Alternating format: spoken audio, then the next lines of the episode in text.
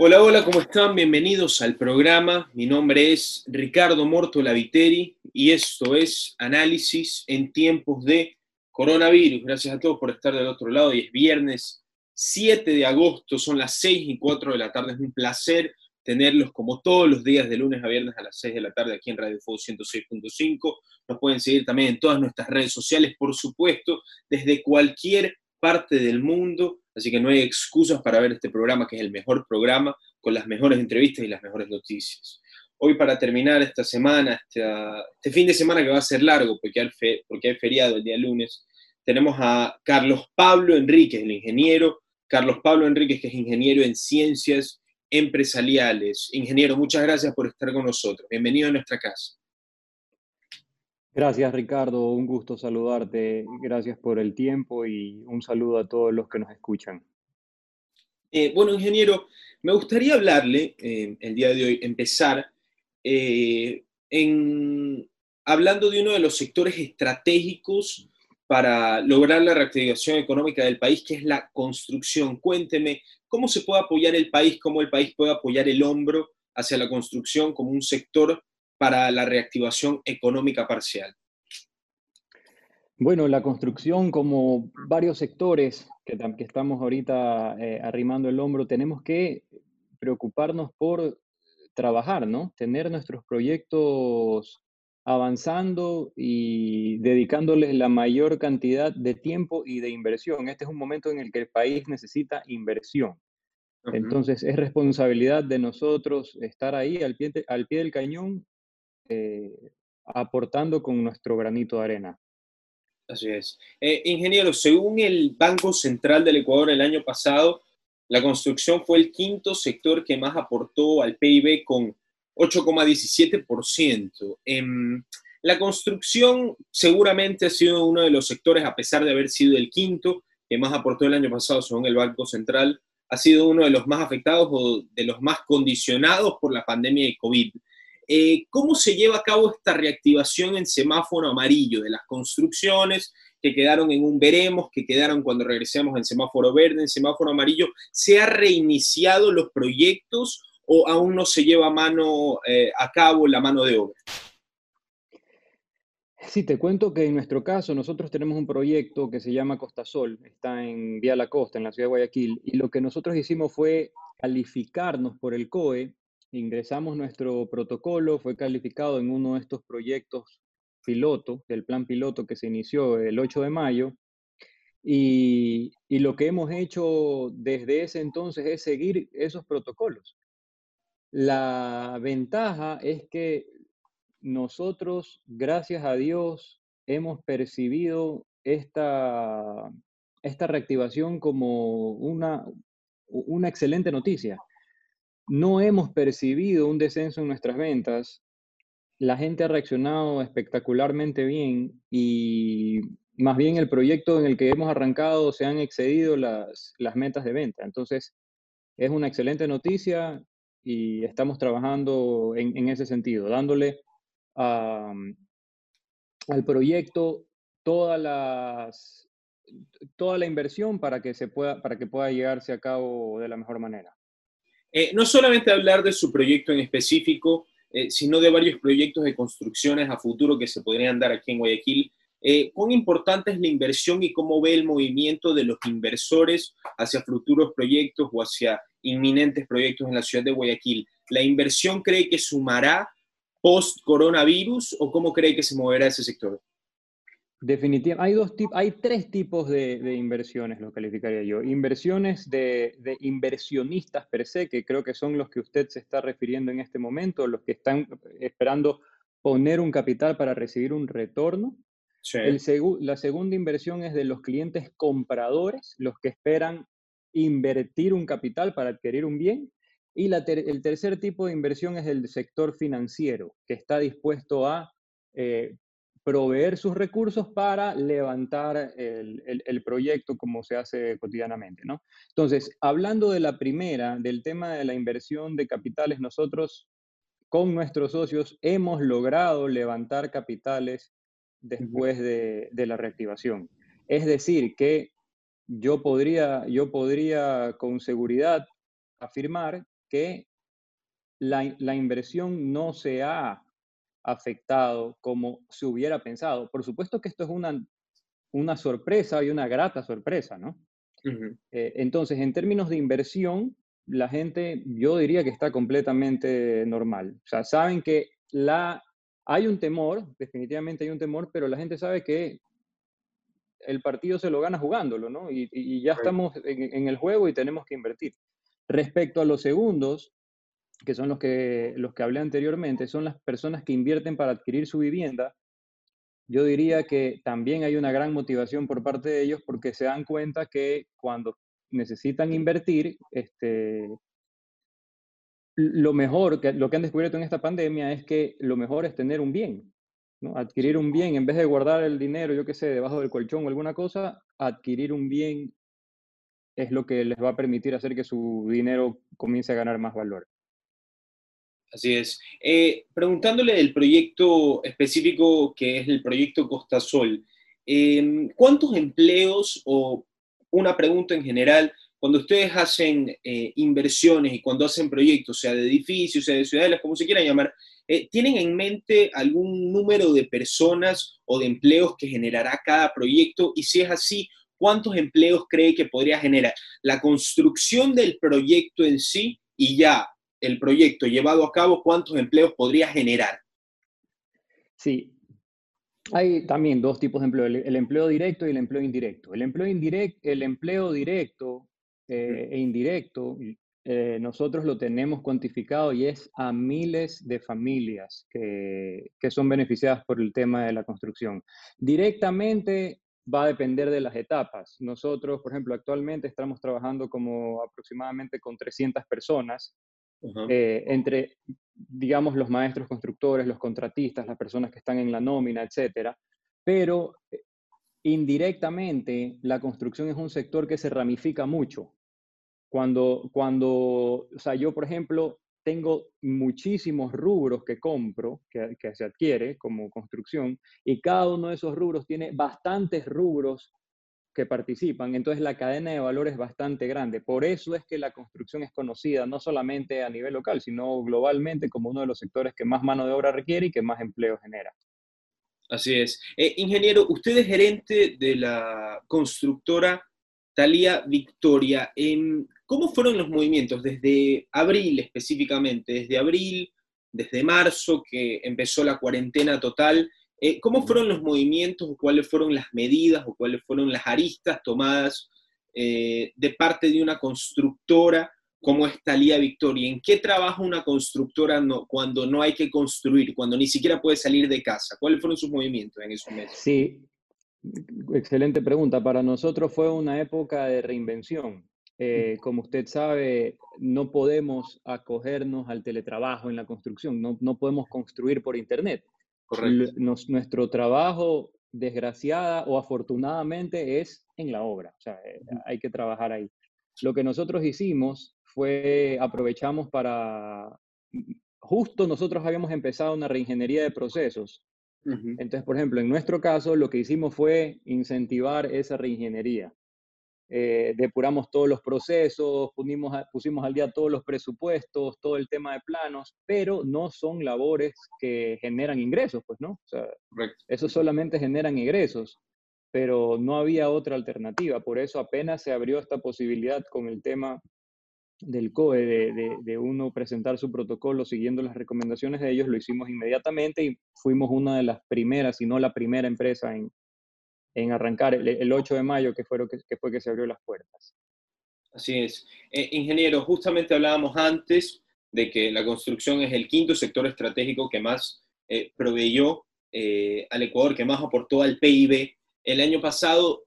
¿Usted cree que en este año, en próximos años, que estamos prácticamente en una recesión, en un renacimiento económico aquí en el país, cree que la construcción podría escalar en uno de los sectores eh, de más importancia, de más preponderancia en el país para salir económicamente? ¿Creo que usted podría escalar y ser preponderante?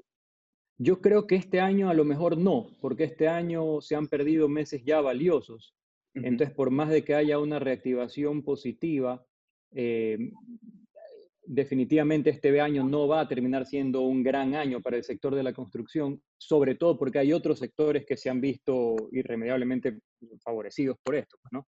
Pero, sin embargo, en los próximos años, por ejemplo, en mi proyecto, ¿qué es lo que nosotros hemos percibido? Que la gente ahora quiere comprarse su casa. La gente ya no, no, no, solamente quiere alquilar, sino que también quiere tener ya su, su, casa propia y se ve un esfuerzo y decir, ¿sabes qué? Prefiero poner a un lado otras cosas y ya tener algo que es mío, un patrimonio que de aquí no me saca nadie, que puedo pasar aquí eh, en cualquier momento encerrado, pero aquí, en lo mío. Entonces yo creo que eso es algo que puede incentivar mucho al sector eh, de cara a los próximos años, ¿no? Y, y usted hablaba de sectores que irremediablemente han subido eh, dado a la pandemia del coronavirus. Por esta razón, muchos sectores han tomado incluso como positivo, verle lo positivo a lo negativo que ha sido del coronavirus, sacarle provecho. ¿Cómo le ha sacado el sector de la construcción o cómo podrían sacarle ustedes, eh, las personas que trabajan en, la sector, en, el sector de la construcción, provecho a la pandemia del coronavirus? ¿Cuál es el lado bueno que ustedes llevan? El lado bueno, eh, siguiendo en la misma línea de la, de la pregunta anterior, es tratar, es, es ver esta oportunidad que existe en la tendencia que puede existir ahora de las personas de querer tener su casa propia, de no querer vivir en un lugar más chiquito, sino tener eh, departamentos más grandes o áreas más grandes, de tener patio, de que el patio no sea una decisión secundaria, sino que se convierte en una primaria a la hora de tomar la decisión de una vivienda. Y nosotros hemos tomado acciones respecto a eso. Eh, lo que hablábamos en, el en, la, en, la, pregunta anterior respecto al tema de los rediseños y los presupuestos que hicimos durante la cuarentena, precisamente en Talía Victoria, en la constructora, lo que hicimos fue diseñar nuevos modelos con ambientes más, más grandes. Porque ahora la gente va a apreciar mucho más eso, tener ambientes más grandes, hacer los, los, terrenos de nuestra urbanización, que eran de una medida en Costa Sol, los terrenos que vamos a vender eran de 180 metros cuadrados, los hemos crecido. Ya no son de 180 metros cuadrados, sino que son de 220, 230. Entonces es increíble cómo uno tiene que adaptarse, cómo el mercado te comienza a hablar poco a poco y tú tienes que estar escuchando y decir, a ver, para acá está yendo la tendencia ahora y tenemos que darle al mercado lo que, lo que solicita. Ingeniero, eh, no sé exactamente en qué se especifique la constructora de la que, usted es gerente, pero quisiera hacerle una pregunta muy específica en el ámbito de eh, los acoplos que hemos tenido que inventar prácticamente por el tema de COVID. Usted dijo que eh, las casas o los departamentos o las zonas donde puede vivir la gente la han tenido que ampliar, dado que eso es lo que aprecia la gente ahora por la pandemia del coronavirus. Yo recuerdo em, hace unos 10 años, em, eh, un poquito más de tiempo, eh, me di cuenta que las ciudadelas o los sectores donde se podía vivir aquí en Guayaquil, sea en Ceibo, sea en Zamorondón, sea en el centro, em, aprovecharon la oportunidad de decir, en vez de proveer que cada casa tenga su sector social, por así decirlo, un patio donde hay una piscina, etcétera, etcétera, vamos a hacer una sola, una centrada, en una ciudadela, en un edificio. No, se dejará de fomentar este tipo de sectores sociales en lugares donde viva la gente, en ciudadelas, en empresas. Eh, se mantendrá en privacidad, volverá a ser completamente privado y único para cada inmueble, o cree que estos sectores sociales podrían llegar a seguir promoviéndose? promoviéndose? Yo creo que sí, yo creo, o sea, nosotros creemos que van a seguir siendo las áreas comunes un atractivo importante. O sea, las personas cuando compran una propiedad, realmente al final del día no es que están pensando, bueno, entonces en la próxima pandemia voy a poder eh, encerrarme, sino que eh, no creo que debamos vivir con ese temor, sino que es simplemente una variable que ahora va a estar siempre en nuestra cabeza. Pero los, los lugares comunes van a seguir existiendo, eh, son muy apetecibles. La gente quiere ir ahí, quiere ir con sus hijos, quiere ir con su perro, quiere ir a caminar, quiere abrirse un poco. Va a ser muy poco probable que alguien pueda tener una casa tan grande como para que ya no necesite salir a un área común. Entonces, los modelos para aclarar ese punto que nosotros hemos creado con áreas más grandes son adicionales a los que ya teníamos. Entonces tenemos las dos opciones, porque va a haber gente un poco más conservadora que busque lo uno, un, gente un poco menos conservadora que busque lo otro, y tenemos que tener opciones para todos. Eh, ¿Cómo se mueve em, la banca pública y la banca privada eh, de la mano de las construcciones ahora? Seguramente como la economía ha estado tan tocada, em, ¿cómo, ¿cómo, es la relación? ¿Cuánto se ha esperado? ¿Cuánto se ha abierto eh, la relación entre las constructoras y, la banca, y las bancas públicas y privadas? Sí, sin, si bien es cierto, la construcción es un sector muy importante y que tiene una responsabilidad grande ante esta situación, el sector financiero tiene la misma o, tal vez un poco más, por lo menos la misma. Y la reacción que por lo menos nosotros hemos percibido y colegas constructores es que la banca pública y privada están actuando de la manera como tienen que estar actuando. O sea, no es un llamado a atención, más bien es una felicitación. Es, es muy gratificante ver cómo los bancos con los que nosotros tenemos relación nos llaman y nos dicen, a ver, bueno, ¿cómo estás? ¿Qué pasó? ¿Todo bien? ¿Todo en orden? ¿Qué necesitas? Abren el abanico de productos para ver qué soluciones se pueden encontrar ante cualquier situación que se presente y están pendientes de lo que está sucediendo. Así que eh, el actuar de ellos para mí ha sido fabuloso y se ve que están arrimando y como decía al comienzo, están poniendo desde su esquina el granito de arena que también se espera que pongan. ¿Le llamó la, ¿le llamó la atención que hayan estado a la altura de las circunstancias? Pregunta. Eh, me sorprendió que haya sido tan rápido la velocidad a la que actuaron. Sí, o sea, en la cuarentena, apenas empezó. O sea, yo hubiera pensado que ellos iban a esperar que se le acerquen los constructores a decirles, oye, este, mira, me está yendo esto, todavía estoy cerrado tanto tiempo. No, no ha sido así. Ellos estaban pendientes eh, de, la situación y decían, oye, mira, está pasando esto de acá, eh, hay estos créditos pendientes, eh, que, se, que se avecinan, eh, todo está bien, si vas a poder, entonces nosotros sí, todo está en orden, lo tenemos eh, esquematizado. Entonces sí me sorprendió. Esperaba que lo hagan, pero no esperaba que lo hagan tan rápido y con tanta predisposición. ingeniero, cuando usted hace unas preguntas me habló de las condiciones que se debieron imponer para seguir, para reanudar las construcciones. ¿Me podría especificar cuáles, cuáles fueron las, las reglas impuestas a cada uno de los constructores o a las construcciones que se reanudaban o se llevaban a cabo, porque yo me pongo a pensar, si una construcción en una época normal, por así decirlo, pre-COVID, em, ¿cuánto tiempo podría demorarse dependiendo de la cantidad de personas, a las horas del día que trabajen? ¿Cuál es en contraste con la época de COVID-19? ¿Cuánto tiempo se ha minorado de las personas que trabajan en las construcciones? ¿Cuál es la cantidad de personas que se ha minorado? ¿Cuáles son esos movimientos, ingeniero? Sí, lo que, se, lo que se esperó, lo que se nos exigió y que fue planteado por nosotros fue el tema del uso de mascarilla, el, distanciamiento. En nuestras oficinas, obviamente, todos los escritorios ahora están separados. Eh, en la parte administrativa sí tenemos gente que está haciendo teletrabajo, gente que está 50% de tiempo, gente que está incluso 100% en teletrabajo.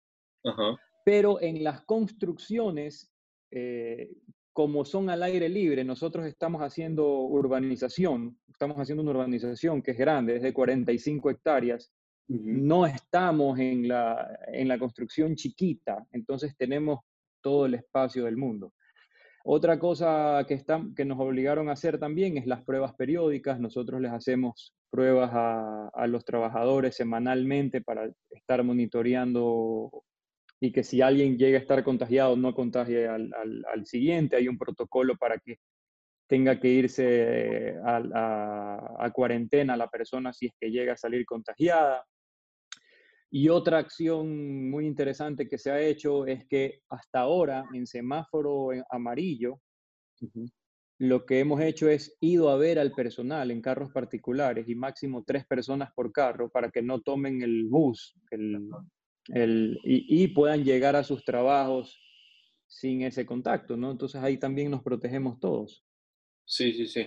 Así es. Eh, ingeniero, quitando el tema em, tanto empresarial, estratégico de lo que es la construcción en el país, usted como trabajador de la República, preguntarle, ¿usted augura el regreso normal, como se llamaría, normal, regular, de lo que era el trabajo antes del COVID-19, porque yo me pongo a pensar, ahorita hemos hablado de tantos cambios que se han hecho, pero a pesar de los cambios o de las metamorfosis que hemos llevado en nuestra vida, eh, hemos continuado, hemos seguido, no hemos parado, hemos dicho, tenemos que acoplarnos al fin y al cabo. ¿Cree usted que las empresas, sean multinacionales, sean constructoras, independientemente del sector en el que se empleen, cree usted que van a volver a la normalidad total o se mantendrá el teletrabajo, se mantendrá en tener empleados que nunca vayan o prácticamente nunca vayan a las empresas a través de computadoras. ¿Cómo ve ese análisis que podría darse en un futuro cercano? Definitivamente yo creo que el mundo cambió. Eh, el mundo cambió y nunca más volveremos a ser lo que éramos antes. Eso no significa que, que seremos peor que antes, significa que seremos diferentes. Eh, el teletrabajo llegó para quedarse. Eh, ahorita yo estoy en este momento haciendo una reunión por internet con usted. Eso de ahí hubiera sido probablemente impensado hace cinco meses. Tal vez hasta hubiera sido considerado una falta de respeto por, mucha gente. Ahora es lo más normal del mundo. Em, la gente que trabaja eh, tiene que aprender a organizarse mejor, tiene que aprender a concentrarse mejor, pero todas estas nuevas tecnologías llegaron para quedarse. En su caso en específico, si usted pudiera escoger, ¿escogería hacer teletrabajo 100% en lo que pueda? En lo que puedo, me encanta hacer teletrabajo. Y ahora me reúno con los bancos, por ejemplo, ya me reúno por, por, estas plataformas. Si me tengo que reunir con un proveedor, me reúno por estas plataformas. Si tengo que pedir una cotización, ya tenemos un sistema que no es que tenemos, o sea, simplemente se lo mandamos, ellos llenan y nos llega a nosotros. Ya no es nada no lo vemos como informal, más bien lo vemos como lo más formal del mundo. En esa parte me encanta, es espectacular el teletrabajo. Eh, lastimosamente en, otros sectores no se los puede hacer, ¿no? Ya para construir la casa todavía no llega esa tecnología y tenemos que ir ahí al, proyecto. Así es. Eh, ingeniero, para terminar la entrevista, un par de preguntas más. La primera, eh, me interesa muchísimo em, específicamente en el tema del teletrabajo, ¿existirá reducción? No solamente me refiero al tema de la construcción, sino en general. ¿No cree usted que el tema del teletrabajo eh, generará una reducción de personal de cada empresa en el país dependiendo a la cantidad de trabajo que se pueda llevar a cabo con la facilidad que nos proveen estas plataformas, en vez de que una persona que tenga que hacer el trabajo de dos pueda hacer el trabajo de uno porque simplemente lo tiene que hacer por una computadora, me imagino que para una empresa podría ser más lucrativo ahorrarse ese sueldo extra, por así decirlo. ¿Cree usted que el teletrabajo, a pesar de crear más empleos, podría crear más facilidades en la empresa, por ende menos pagos y menos gastos? El teletrabajo definitivamente puede ser que genere menos gastos a las, a las empresas, porque también una persona que no está en la oficina consume menos recursos que si es que está en, si es que está en su casa que si está en la oficina. Por ese lado puede haber cierto ahorro. Ese no creo que sea significativo, sinceramente. Pero y también el teletrabajo per se, o sea, por ser teletrabajo, no creo que sea algo que facilite a que una persona pueda hacer el trabajo de dos personas, por lo menos no en mi sector, no se me ocurre cómo. Pero sí creo que el tema de la cuarentena ha obligado a buscar nuevas tecnologías y nuevas formas de hacer las cosas que permiten que, las, que, que nuevos procesos o nuevas formas tecnológicas sean descubiertas por las empresas y esas nuevas formas de hacer las cosas de una manera más automatizada puede ser que terminen reemplazando a personas, no por el teletrabajo, sino por la obligación que tenemos los empresarios y las empresas de buscar la tecnología para hacer las cosas ahora. Entonces las empresas ahora se sienten más, ahora ya, yo ya no necesito ir a la tienda, pues yo ahora simplemente ya no necesito digamos, mandar al mensajero a que compre algo, sino que ya lo compro online. Para poner un, ejemplo sencillo, ¿no? Pero así como eso, hay muchísimas otras plataformas que van a facilitar eh, las cosas. Eh, ingeniero, para terminar la entrevista, eh, esto ya es una pregunta más personal de mí hacia usted. ¿Cuál va a ser el próximo sector, al menos en la ciudad de Guayaquil, en donde nos estamos ubicando, que será el próximo sector, por decirlo entre comillas, explotado? En el ámbito de la construcción. Si es que me pongo a pensar, bueno, San Borondón antes eh, era en el medio de la nada, ahora realmente San Borondón es una potencia, hay muchísimas ciudadelas, eh, centros comerciales, etcétera, etcétera. Em, ¿Seguirán eh, las empresas de construcción o el sector estratégico de construcción empeñados en ciertos sectores que ya se han llamado la atención, que han llamado la atención en la ciudad de Guayaquil? ¿O cuál crees que van a ser los sectores que más, como dije previamente, serán explotados por la construcción o que más relevantes van a ser para la construcción en los próximos años en la ciudad de Guayaquil? Bueno, nosotros hicimos un estudio hace años y para tomar decisiones estratégicas a largo plazo y los resultados de esos estudios fue definitivamente que vía la costa es el, el, nuevo, el, nuevo polo de desarrollo de la ciudad de Guayaquil y el único polo para, para donde la ciudad puede crecer exponencial y ordenadamente. Em, San Borondón es muy bonito y tiene, tiene una plusvalía interesante también, me encanta estar allá también, pero en Vía la Costa la, la, plusvalía que se va a generar por las diferentes inversiones que se están realizando y por el potencial de crecimiento que tiene, va a ser mayor. La plusvalía en la Vía la Costa va a ser mayor. Con el desarrollo del nuevo aeropuerto, por ejemplo, con el tamaño de la vía que es, es gigantesco, con las posibilidades que hay para generar vías alternas y que no se generen tráficos, es, el sector escogido por nosotros y por muchos inversionistas para, desarrollar ahí sus proyectos.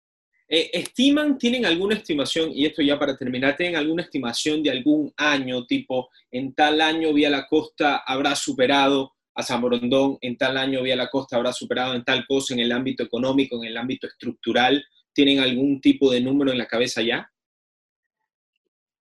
sería un poco injusto eh, poner un año exacto. Lo que sí es que las tendencias sí se las pueden ver ya, no solamente con lo que se va a venir, sino con, el pasado. Las propiedades en San Borondón ahora son más caras que en vía a la costa, o sea, tienen un valor mayor que en la vía a la costa. Sin embargo, el crecimiento de valor de una propiedad en San Borondón es menor al crecimiento de valor de una propiedad en Vía la Costa. Es decir, si yo comparo el precio de un departamento en San Borondón hace tres años y hoy ha tenido un crecimiento, pero un crecimiento moderado. Si yo comparo el valor de un departamento en Vía la Costa hoy con el precio que tenía hace tres años, el crecimiento es mucho mayor. Entonces, esa plusvalía es la que uno le da la tendencia. Y, lo, y es lo que fue determinante para nosotros cuando decidimos invertir. Dijimos, ¿nos vamos para allá o nos vamos para acá? Y por eso lo hicimos en Vía la Costa con nuestro proyecto Costa Sol. Así es. Eh, ingeniero, se nos acabado el tiempo. Muchísimas gracias por estar con nosotros. Ha sido un placer muy interesante lo que hemos conversado. Esperemos eh, conversar nuevamente muy pronto y muchas gracias por la entrevista. Muchísimas gracias, Ricardo. Ha sido un placer estar aquí y conversar con usted. Eh, no quiero despedirme sin dejar de invitar a, todos los, los, los, que nos escuchan a, visitar a nuestra página costasol.com.es para que vean nuestro proyecto, a ver si, si se entusiasman.